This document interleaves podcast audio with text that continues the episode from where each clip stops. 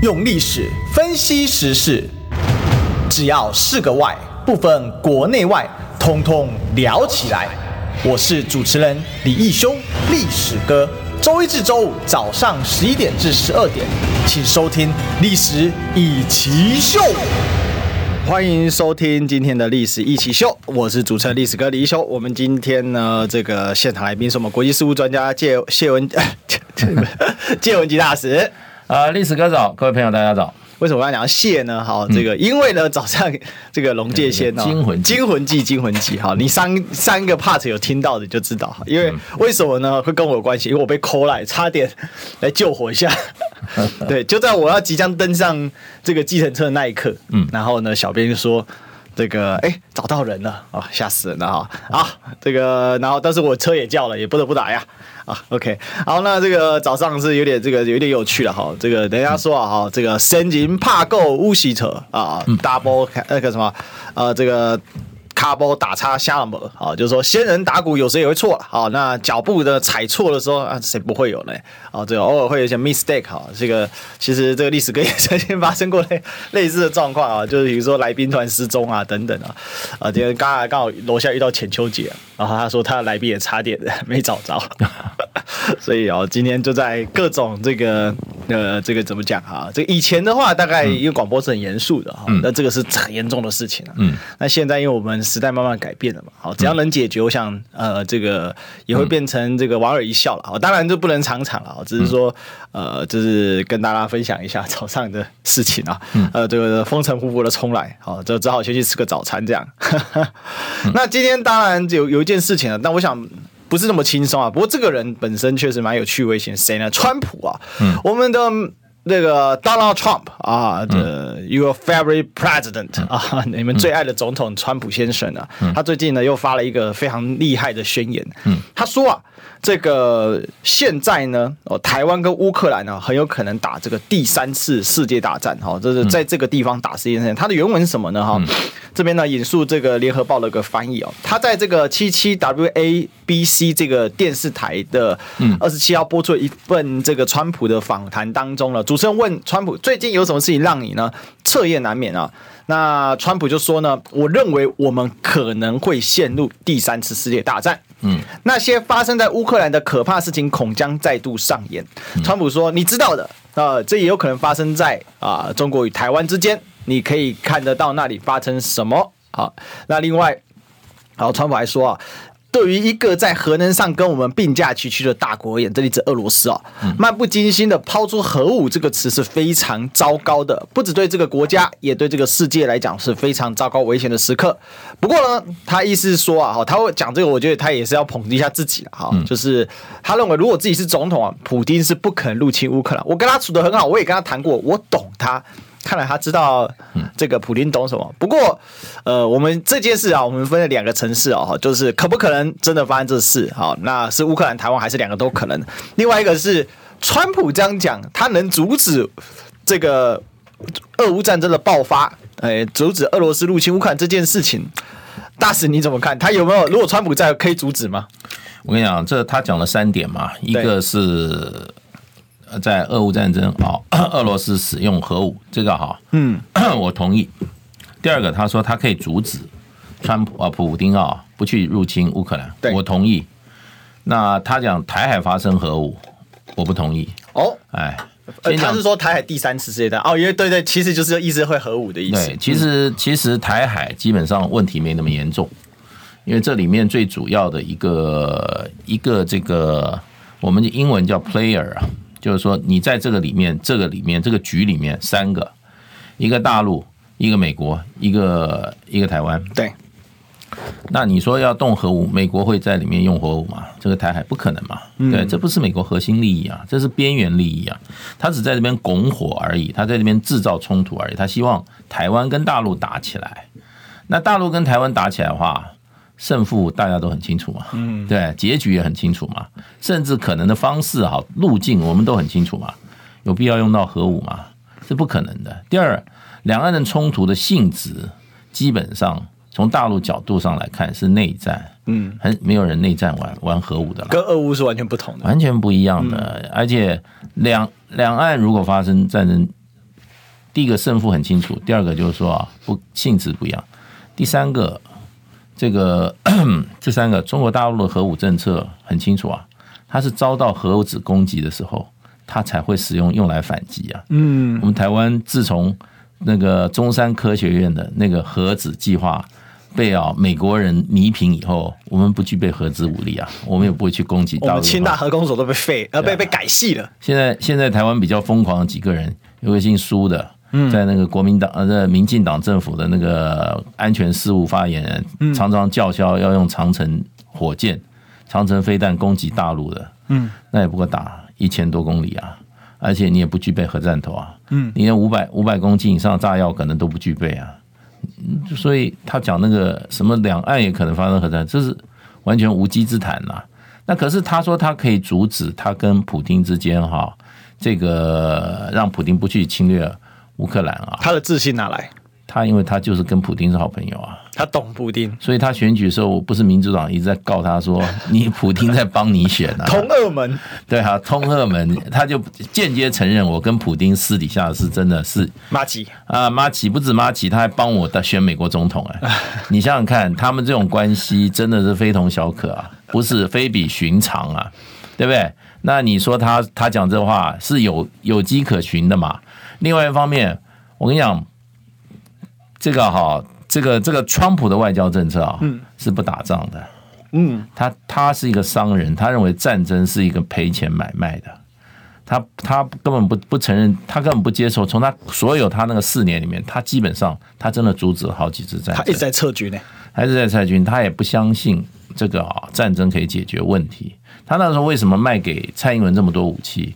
他说他查了一下，台湾小小一个地方，居然跟美国买这么多武器。而且又查的这么有钱，对不对？你记不记得当时响应他美国的什么投资美国的？我们郭台铭一举手就是十亿美金。对，他马上把郭台铭找到白宫里面去见见这个人到底是什么山头没有背的，听都没听过，对不对？My good friend Terry 郭，对啊，Terry 郭，他是从钱的角度上来。我跟你讲啦，有钱的人的哈，基本上用钱解决问题啊，不会用战争解决问题。只有像拜登这种啊。那种这种人啊，政治人物，政治人物才一天到晚把武器啊、打仗放在嘴里。嗯，所以我相信拜登，我我相信普京的讲话，而且我也我也认为，真的，如果说他是在这个在当权的话，不会有俄乌战争。嗯哼哼，而且也不会有现在的所谓的通膨。哦，哎，也不会有现在的通膨，不会有俄乌战争，就不会有这一一系列的问题。因为通膨的源头是俄乌战争。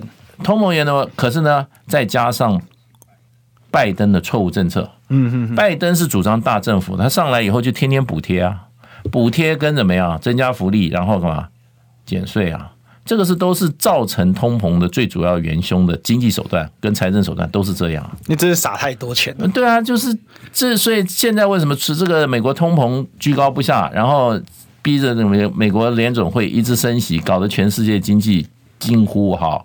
大萧条，原因就是拜登，拜登这样子，美国总统这种意识形态的政府，掌了美国的权以后，做了这些基本的这种政策，把美国搞垮，把世界也拖垮。嗯，所以这个，这个，这个真的是差一个人啊，差之毫厘，失之千里。如果是川普的话，世界不会这么乱，这个仗也没有，然后呢，经济不会搞成这样。所以啊，罪魁祸首，川普先生。呃，拜登先生，拜登先生，那就是说，俄乌现在会不会会不会用核子战争？那就看你美国怎么选择了。嗯，你美国如果还执意要让乌克兰去攻击，在十月十几号就要属于俄罗斯的领土的话，那对不起，核子战争很难避免了。一开始当然是低当量的啦，看你反应什么。那这种东西它就叫螺旋升级啊。现在升，现在战争已经在升级了。你美国还在那边啊，不当一回事，还在那边继续加码，继续叫你的那个小弟啊，泽伦斯基啊，非理性的在那边继续在蛮干的话，那就很难讲了。所以这一点我倒是站在这个川普这边。嗯哼哼，所以其实从那个川普的。自信啊，哈！可是他过去的作为的话，刚大使帮我们做一些分析。不过确实，川普的这个手段是比较灵活了。那刚才这个有讲到说，这个通膨其实应该刚才讲通膨从俄乌开始，应该是我讲错了，应该这么说啊。如果说只有俄乌战争，嗯，或者只有这个新冠疫情，我想通膨都不会爆发成这个样子，嗯。但是呢，这个两个同时爆发，那通膨就不发一发不可收拾了，嗯、就是完全不可逆。尤其是呃，我们可以看到拜登过去的政策嘛，它主要就是大大傻逼嘛，不断的大傻逼，不断傻逼啊。那这个是因为这个就是川普跟拜登最基本意识形态的不同，对啊。因为拜登他是民主党的，民主党傻逼这是很正常的事情，啊、但是 Trump 他是小政府，他是拒绝傻逼，拒绝傻逼，而且。减税啊，对，减税，好，那政府的支出把它收，让市场的机制比较得到那个恢复啊。政府的干预把它减少啊，嗯，所以这里面也可以看出美国这两党的意识形态的差距，所导致他们在施政的逻辑上面有很根本的不同。我觉得，所以我觉得川普跟拜登是两个极端的，真的是两个极端，两个极端，两个极端。因为一个是传统政客，然后信信就是相对相信的是大政府，偏向社会主义的，然后川普是商人出身，非传统政治人物。拜登的大政府是也是破天荒的大政府啊，他公然只公然。补贴美国的企业啊，这打破美国逻辑。你可以增加福利，你可以减税。美国过去我的印象里还没有看到哪一个民主党的总统公然补贴自己的产业，是用纳税人的钱去补贴产业。你现在补贴电动车，对不对？补贴的是大幅补助哦。另外，你补贴你补贴这个什么？晶片产业，晶片产业，那是五百三十亿美金啊！这公然公然补贴啊！这个你去查美国民主党政府啊，再偏左的政府啊，再倾向社会主义政策的美国的民主党政府啊，也没有干到这种事情，就是就是就是拜登啊，始作俑者。所以其实这里面我们可以看到说，这个这个美国的政治的逻辑，在拜登这一届之下，反而转弯的最厉害，所以改变的最多。其实这是一个很吊诡的事情呢。我们本来以为 Trump 是最疯，表面上看起来最疯，可是事实上他是。很有策略的在收缩美国的军工复合体，对，因为我的感觉啦，完全赞成。Trump 其实已经看出一个问题，你继续美国继续搞军工复合体，会把你自己拖垮。对，因为这就是当年罗马帝国把自己打空的逻辑嘛。罗马帝国就是一个绝对那个叫上古时代的军工复合体。为什么？因为罗马帝国的话，它就是不断的打仗，它是以战养战。我打仗战到新殖民地，再从新殖民地扩展出来之后，然后呢，赏赐给这些将领啊，然后赏赐给这些军士们，那这刺激这些军士们在下一步再打仗。嗯，那可是呢，我自己自身的花费是毫无节度的，所以罗马城越来越奢靡啊，罗马浴场啊，大家都看跟美国好像啊。对，所以我说这个历史在重现，所以那个美国是第四罗马。对，美现在是第四罗马跟第三罗马在打仗，因为第三罗马是俄罗斯，快快结束了。我就是，然后其实有时候历史很讽刺的大事，对，对，不断的重演。最人家说封王的懂的懂封王懂王的 Trump，结果呢，这个结果是脑袋瓜很清楚他要干嘛，但是呢，反而是拜登这种人家说这个是八面玲珑，嗯，啊，这个非常稳健的。这个政客一肚子坏水，结果呢，这个 拜登 就马上仗打不停。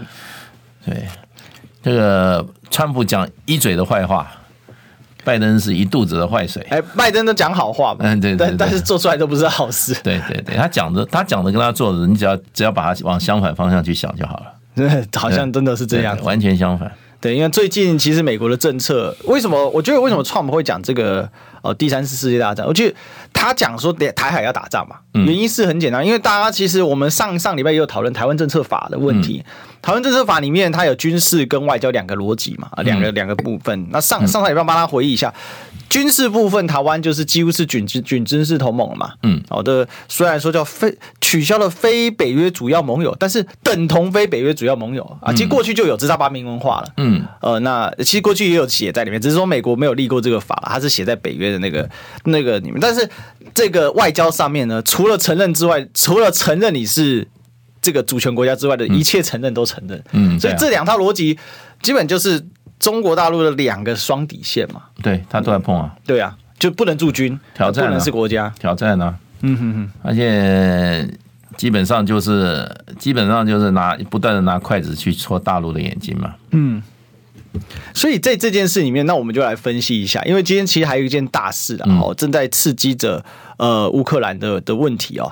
除了刚才一些大使提到的，就是说这个呃这个乌东现在这个这个局势哦，可能会使普丁会有可能会使用核武这件事。另外一个就是北溪二号跟一号被炸了哦，这是这个是怎么一回事呢？这一定有人要。你去看，一定有人这有人故意干的，意外意外还是人为？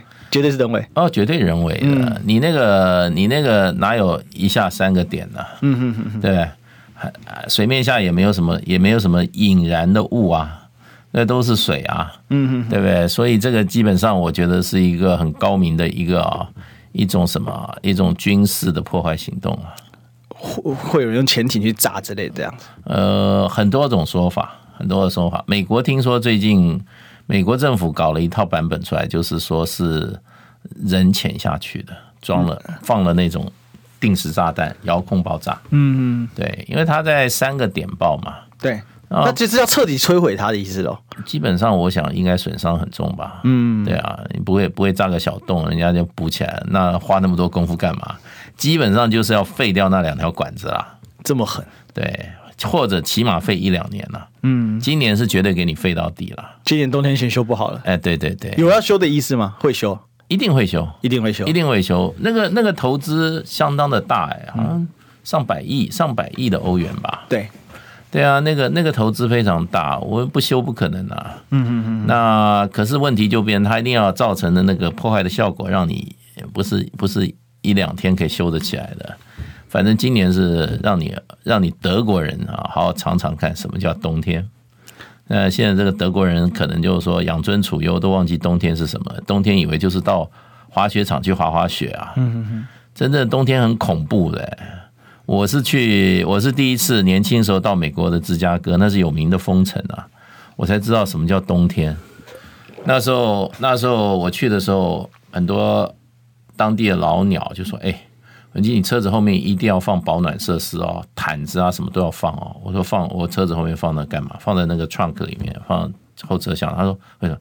他万一你在比较荒野的地荒郊的地方啊，你车子抛锚了，然后呢是冬天，然后呢你找不到救援，你很可能会被冻死。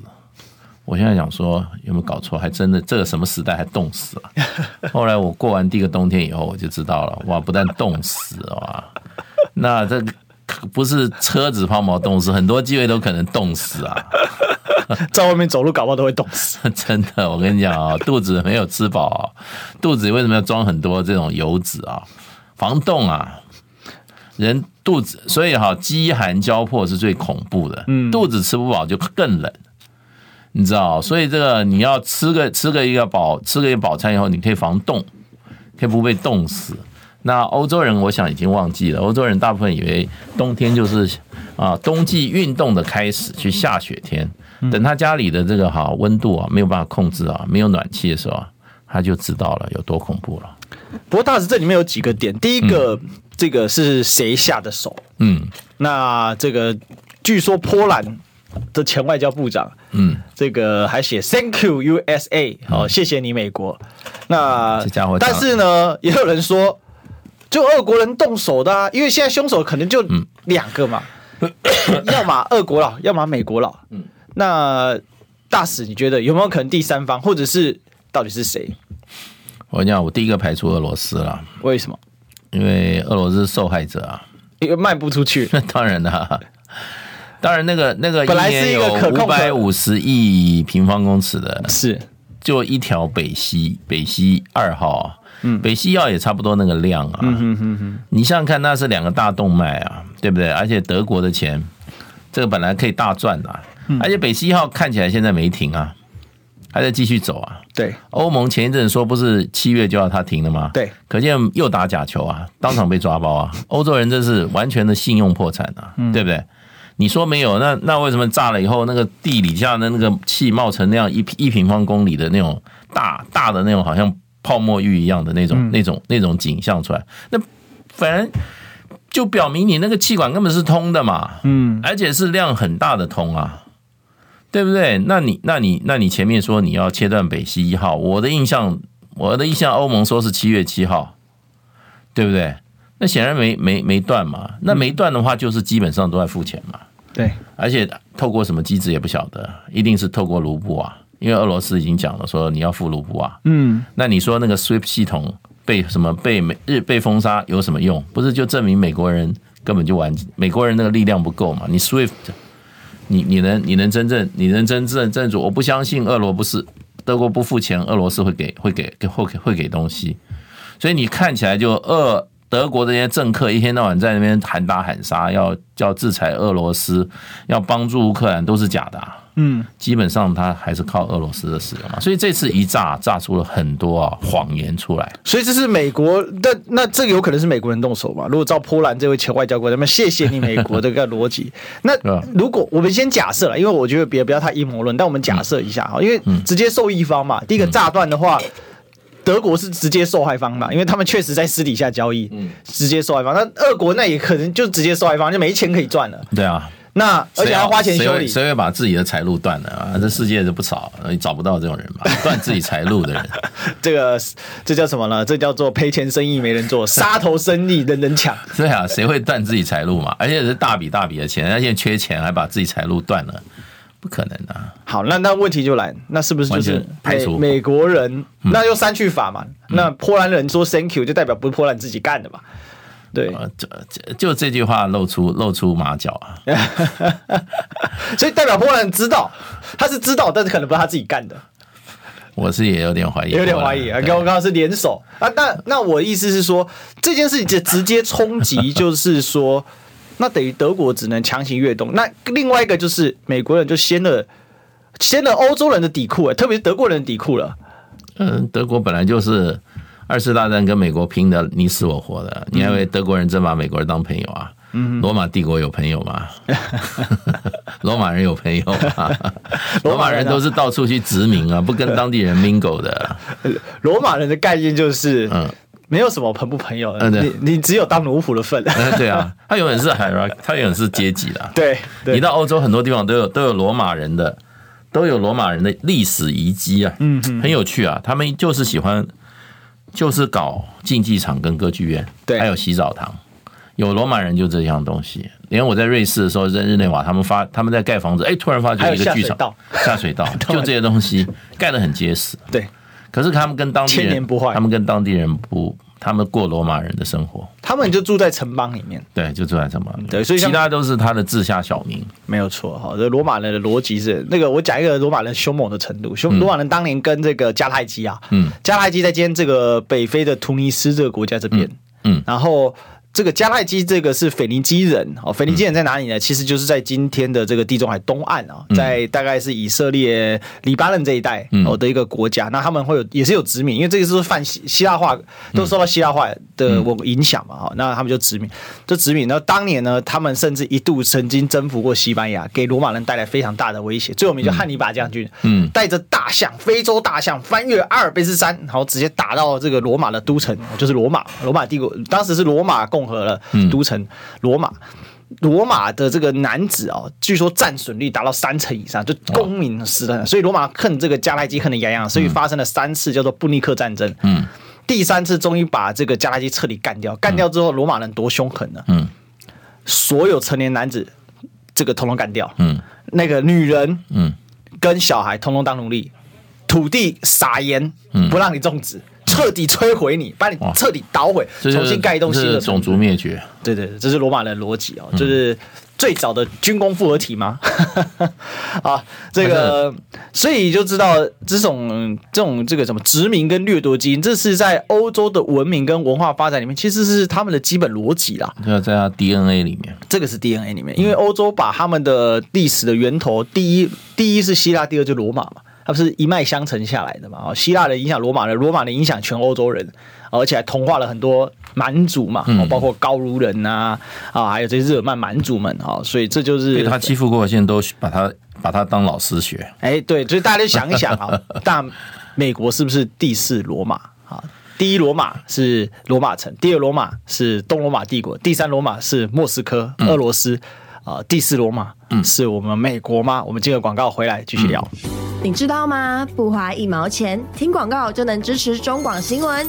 当然也别忘了订阅我们的 YouTube 频道，开启小铃铛，同时也要按赞分享，让中广新闻带给你不一样的新闻。用历史分析国内外，只要是个“外”，统统聊起来。我是主持人李一修，历史哥，请收听《历史以奇秀》。偏偏离正轨，文学家拉回正轨。哎，欢迎回来，这里是《历史一起秀》的现场，我是主持人历史哥李易修。我们今天的来宾是我们国际事务专家介文汲大使。历史哥好，各位朋友大家好。今天来谈啊，这个 Trump 说啊，第三次世界大战可能在台湾或乌克兰。那我们刚才已经讲到这个北溪二号啊。啊，这个听说一号又有受损哎，它两个它都被炸了，两条都被炸了吧？对对对，所以这一次是很严重，是直接断气。一号被炸两两次，二号炸一个，所以这绝对是这等同可以定义恐怖袭击了吧？呃国家国家级的恐怖攻击，这不可能是故障吧？到现在有人敢出调查？那德国敢调查吗？大使？呃，调查结果我已经想出来了，讲出来了，是那个盖达组织。哦，他们说是盖达组织，没有我帮他想，帮他想出来了。好，那这些这样才好，再再找一个啊转移目标，对啊。那那现在他们欧洲很多是那个很多说应该是俄国人干的哦，可是这件事情不就是公然的直接跟俄国人宣战了吗？这这样玩就是直接袭击俄国的财产啊！这个是俄国跟德国合资的，不是吗？对，现在现在德国不太吭气了。以德国人这种实事求是的科学精神，我想他一定要搞个好水落石出，追追根究底。而这个这个工程又听说瑞士也有也有参与，嗯，那瑞士这种承包商的话也是水落石出了。瑞士人我我很了解，瑞士这龟毛到不行的民族，嗯，规矩规矩规矩。我跟你讲啊，瑞瑞航啊就叠过一架飞机，对，这架飞机被瑞士人找回来，一片一片找回来，拼回原样子。在那边研究了三十年了，结论还没继还没出来，一继续研究找原因，部分结论已经出来了，可是他现在还还一组人每天在研究，对着那个飞机残骸啊，在找答案。他就是瑞士人，瑞士人。那你今天炸的这个，因为他这个他这个管线工程，全世界大概这种这种工程啊，德国、瑞士本身是很强的啦，瑞士也是很强的。瑞士的公路，我是在我住我在瑞士住了蛮长时间。瑞士公路修的真好啊，那真的都不会都不会，你在路上走都不会跳的，非常的那个平。因为毕竟他们在阿尔卑斯群山之中啊。对，我本来会大地震。我本来以为啊，嗯，瑞士能修高速公路吗？对，都是崇山峻岭啊。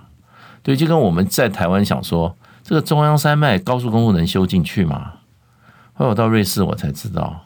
瑞士全境都是高速公路啊，都是翻山越岭，没事就一个栈道就过去了，没事就一个大山，还有到处是火车，到处是火车，到处高速公路，高速公路不是给你开一百二啊，都可以开到一百五啊，所以我觉得这件事情一定要查出来了。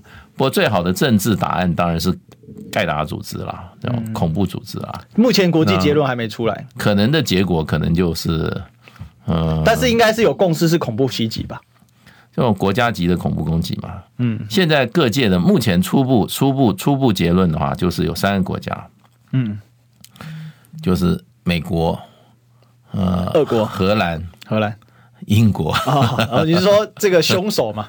对对对，因为荷兰跟英国产生，这是这是民间法庭在判审判了。哦，那国际目前的风向呢？怎么吹？国际国际法庭现在就欧洲欧洲谴责啦，几个尤其丹麦啊，呃，瑞典也不太敢跟气啦，丹麦啦，呃，几个国家严厉谴责，总理都出来讲话了。嗯，但是德国不敢吭气，然后这个这个。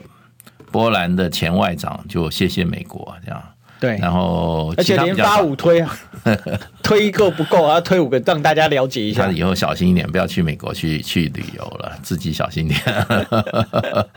不过我跟你讲，我跟你讲，这个这个我也觉得到最后查不出结果，查不出结果，嗯，会不会用意外结案？可是报三个怎么可是意外啊？在胡乱的吧？而且一号加二号都炸，而且他的那个他的那个他的这个好爆炸的那个。那个、那个、那个、那个怎么一大型爆炸。嗯，它那个瑞士地震仪啊，它这个地震仪检出来是二点二级，耶，太荒谬了，这很严重。哇塞，这个炸的太狠了，我觉得基本上就要置之于死地啊。嗯，就让它可能短期内大半年不能用。对，而且说有周围有六十多个这个测震的这个基地都测到那个那个爆炸，你想想看多大。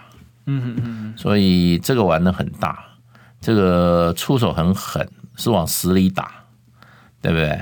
那这个就就你要看这个有大利益在里面。那还有一个国家也被也被也被怀疑了，那那我觉得他可能只是凶手，他是他是凶手，他不是主谋，是乌克兰，但乌克兰有能力在水下搞事吗？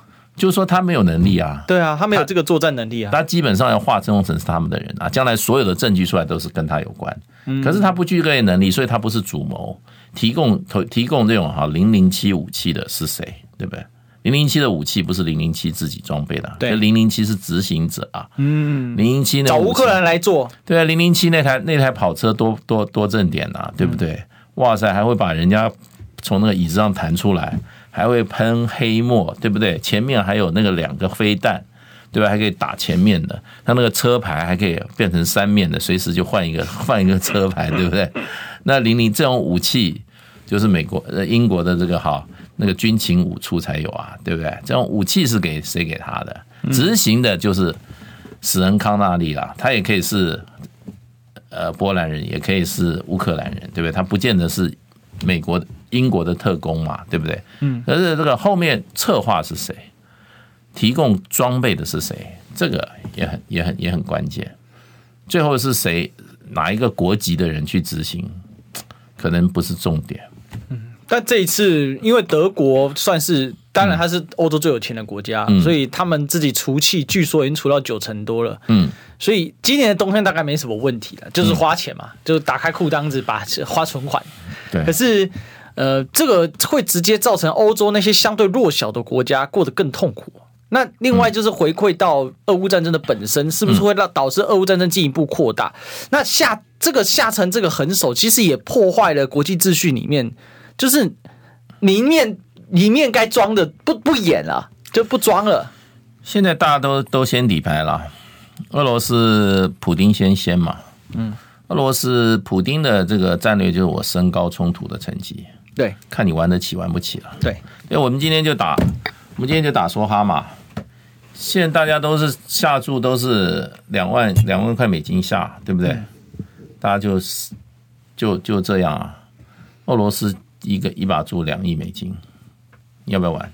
你不然就退场，你要玩就拿两亿来赌。嗯，现在就是冲高，冲高冲突，升高战争代价嘛。对，他就这个策略啊。你要不要玩？继续玩的话，我奉陪。对，告诉你，我核武器放这里，压在这里。嗯哼哼，你要玩就玩。那乌克兰是玩不起了，乌克兰绝对玩不起。乌克兰要看后面的大这个大金主，对，看谁要玩嘛。那是美国，对啊。那美国的玩法是，那你要升高，我也来升高，我们把你把你管线给炸了。这也是一招嘛。我所以这个就叫他，你你今天要要战进行国际政治斗争的话，你一定要你知道你有你有工具啊。对，这是一个。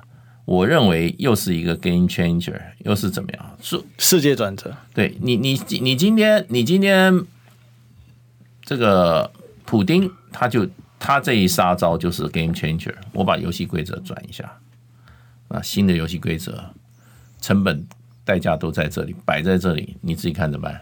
嗯，那现在这一招的话，事实上，我觉得。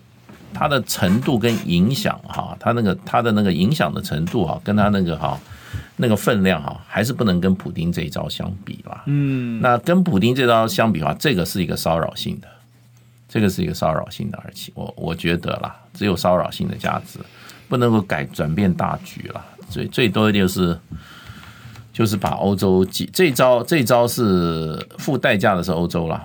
嗯嗯嗯，完全是欧洲。他目那他目标是什么？目标是希望升级俄乌的局势，增加俄乌的筹码，就是让你俄国现在气卖不出去，然后让因为乌克兰要回到谈判桌的话，不可能只有乌克兰嘛，一定欧盟或者是德法一定要出来，因为我们知道明斯克协议的时候就是四国嘛，德法然后俄乌，对，因为目标绝对伤到两个国家了。第一个，俄罗斯会受伤，是；第二个就是德国会受伤。那现在对乌克兰、对俄罗斯、对德国都怀深深刻啊历史跟现实仇恨的国家，嗯，就两个，一个乌克兰，一个波兰呢。嗯哼哼哼哼。那么从现实利益角度哈，罗马第四罗马帝国也有这个动机啊。对不对？第四罗马帝国，他就是要一个很动乱的世界啊，然后也不能让好不容易把不能和解，哎，不能和解，这不能停。好不容易把这个欧洲啊，这个快失去的欧洲，对不对？要拉回来的时候，对不对？那么要继续加码。这个战争，我跟你讲啊，其实政治规则啊，真的是看你最后谁比较狠，谁能够坚持得下去。嗯，谁最先眨眼，谁就是输家。嗯，谁最先眨眼，谁就是输家。对对对，嗯，那谁先进广告就是赢家嘛？进广告。听不够吗？快上各大 Podcast 平台搜寻中广新闻网，新闻还有精彩节目都准时推送给您，带您听不一样的新闻。中广新闻。用历史分析国内外，只要是个“外”，统统聊起来。我是主持人李易修，历史哥，请收听《历史以奇秀》。欢迎回来，这里是《历史一起秀》啊。我们今天的来宾是我们国际事务专家金文吉大使。嗯，啊，我们今天谈这个第三次世界大战啊，在在呃，在美诶，在乌克兰还是在台湾呢？哈，那最近我们刚才聊到，就是说这个北溪二号啊，就是这个德法之间这个苏。输入的这一个所谓的天然气管道啊，这个直接被被炸断啊，德俄之间的。那现在的问题就是说，那乌克兰局势怎么解？那如果没有解，那真的就变第三世界大战了。嗯，那现在玩到这一手上面了，老实讲哈，这个虽然大使刚才给我们一个解，就是说，哎，这个 Plan B 啊，哦，始终都在这些军情单位的这个抽屉里面。嗯，可是一般人有没有想到说，二十一世纪二零年代啊，我竟然玩这么脏啊！玩这么狠啊，还这个比冷战时代还狠啊！我告诉你啊，欧美国家玩的都很脏，你知道？嗯，我以前在欧盟的时候，那个有一个我我因为我那时候就在负责欧欧洲欧洲议会联系，欧洲议会有个有台小组的主席啊，对，没关系，讲他加森鲍斯基哈，德国人，他的几个助理我很熟，他办公室几个助理很熟，嗯，那有时候聊天啊，吃饭啊，喝喝啤酒聊天啊。他他就讲一个故事，我完全不知道。对，我说，哎，我说你你是你是汉堡人吗？啊，他说对啊。啊，讲讲不要怎么样，讲到汉堡的历史，你知道二次大战，他是汉堡人啊。他说二次大战结束以后，德国已经投降了，英国派轰炸机团队去把汉堡炸平了。原因是因为你汉堡是重要港口。把你摧毁了，报仇啊！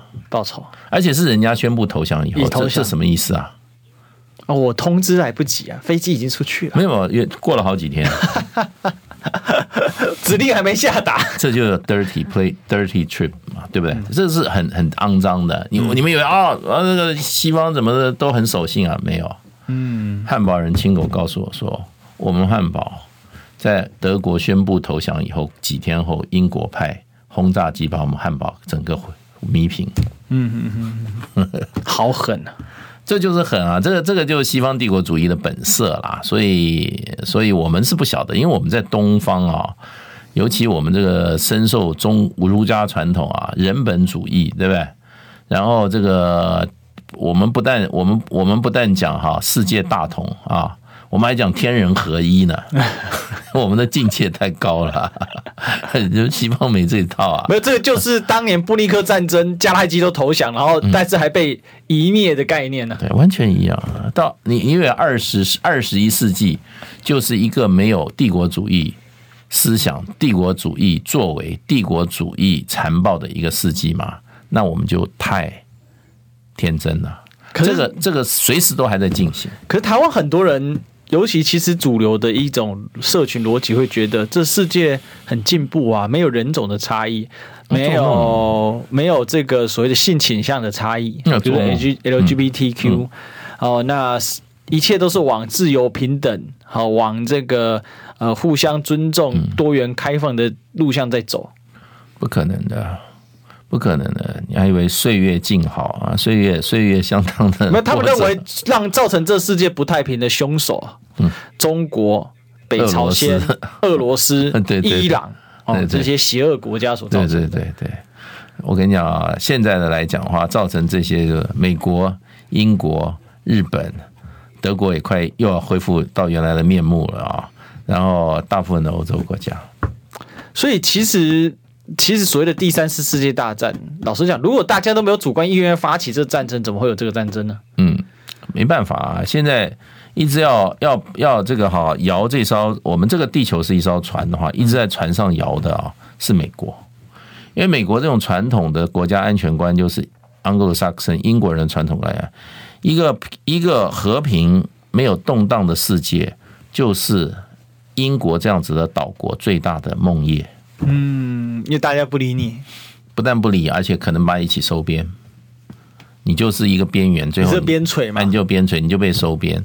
那只有这个主要世界主要的区域都不断的动荡，一个边缘的岛国才有更最好的生存机会。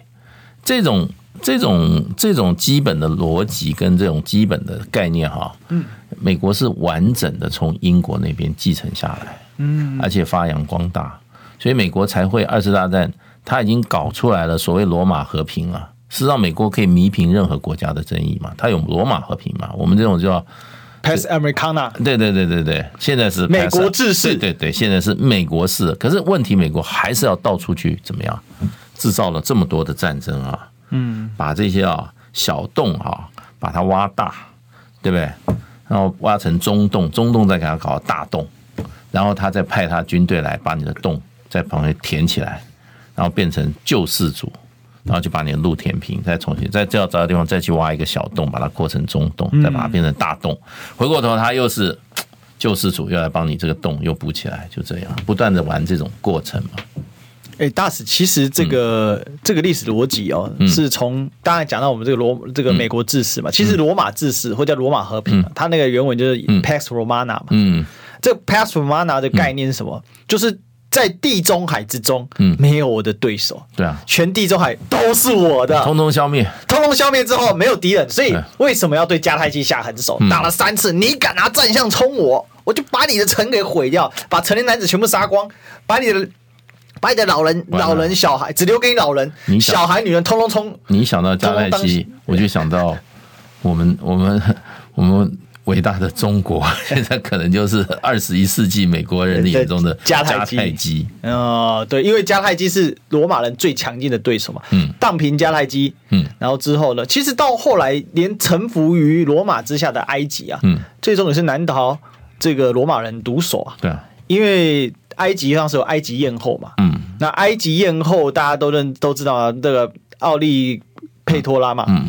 那他当时我只记得是伊丽莎白泰勒，真的很美，哦，这身材很好，虽然跨越了很多世代，对我来讲她是阿妈，但是当时的逻辑是他为什么这个这个埃及艳后要介入罗马的内战？因为当时是前三雄，就是凯撒啊、安东尼他们三个嘛，前三雄的时代，为什么要介入？因为他也知道罗马下一个目标就是。埃及啦，嗯，埃及你臣服当罗马粮仓，抱歉哦，你有独立的王，因为当时他们还有自己的那个埃及法老嘛，嗯，那当然这个法老是白人法老了，哦，这个是呃，这个这个是这个什么这个希腊化的一个埃及了，嗯，但是不管怎么样，你不是成为罗马的行省啊，迟早就遭殃，最后还是遭殃。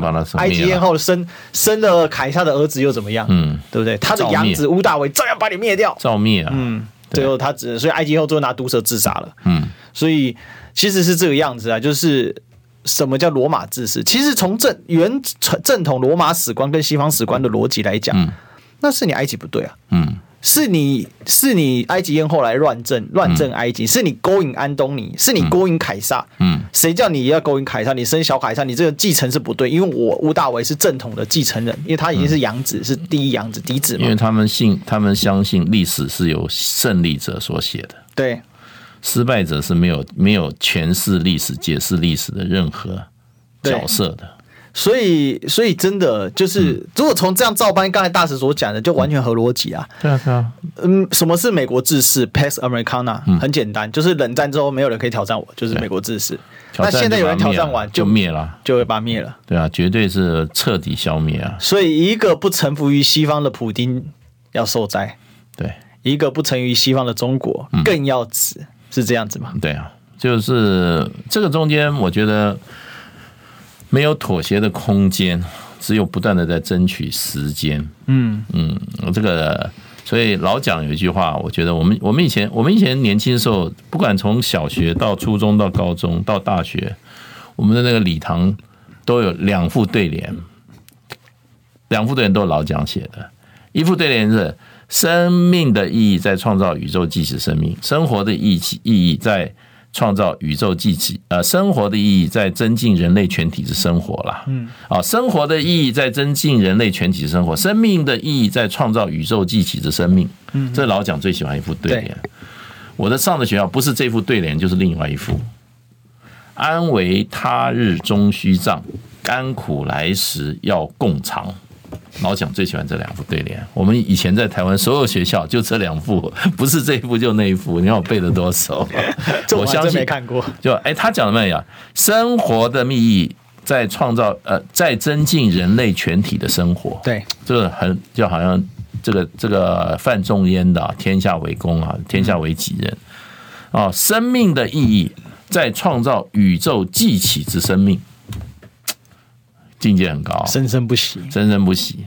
可是呢，安为他日终须葬，也就是说，你现在过的好日子，不要忘记，终有一天会会要面临战争的。嗯，这有点像易经啊，易经这种哈，转承起合嘛，对不对？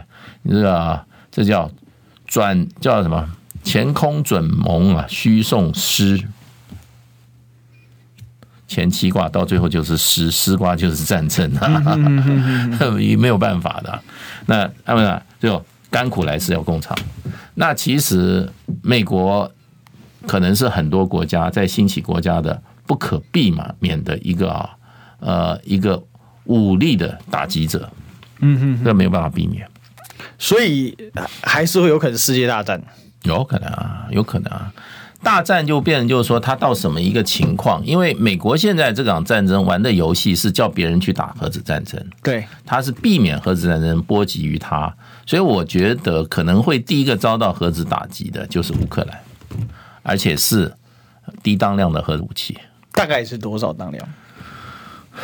可能大概就是一千到三千吨等级，差不多，差不多，嗯哼哼，大概三公里平方吧。嗯嗯，因为因为小那个广岛长崎是一万五千吨这个 TNT 的，等它那个当量是要等于 TNT 的那个吨，应该不会到那个程度，那太大了，那是会一个城市，那是不会成的。他可能会去发觉那边有一个一个旅的部队放空了，对不对？附近这个也没有太多的城镇的话，就一枚炸弹把它消灭掉算了。那这事情是非常严重的。这就人类在有核武器以后第三次使用嘛？美国前用用了两次啊。嗯嗯，小男孩跟胖子。呃，用在用在用在用在战场上了。嗯，对。那可是这个是改变历史方向的一种一种。那乌克兰再叫也没用啊。可是这里面有一个大问题是，那美国会反应吗？美国会抗议，会抗议。嗯，美国可能希望俄罗斯再用第二颗。这个用下去，俄国就永远会变成孤立国家，也不会。至少西方必须得孤立他，就照欧洲的话，对，对他，他也等于是断绝，彻底断绝欧俄。普丁已经讲了，我现在脱欧入亚了，对不起，你们欧洲人，我不跟你玩了，你们去叫吧。我现在脱欧入亚了，我要亚洲国家，我亚洲朋友多得很，对不对？亚洲都是我朋友，嗯嗯，对我本来就有。我本来就有亚洲属性啊，俄罗斯本来就是欧亚国家，嗯嗯嗯，对不对？然后，然后低当量的用一下，我觉得泽伦斯基就就停了。美国再叫他去打，他也不打了。嗯嗯嗯嗯，但我觉得这个是一个很悲剧的事情。嗯，这个要我们要追究责任是谁造成这个悲剧的？因为这一颗下去，那个拜登、那个川普已经跟世界宣告了，不是他。嗯，是他的继任者，非法继任者，所以他把他他就是就是拜登你造成这个问题的，对对，嗯，你玩到这个程度哈，不能收拾，对啊，大家人心自有一把尺啦，对不对？我们这个人心自有一把尺。好，今天聊到这里，拜拜。好。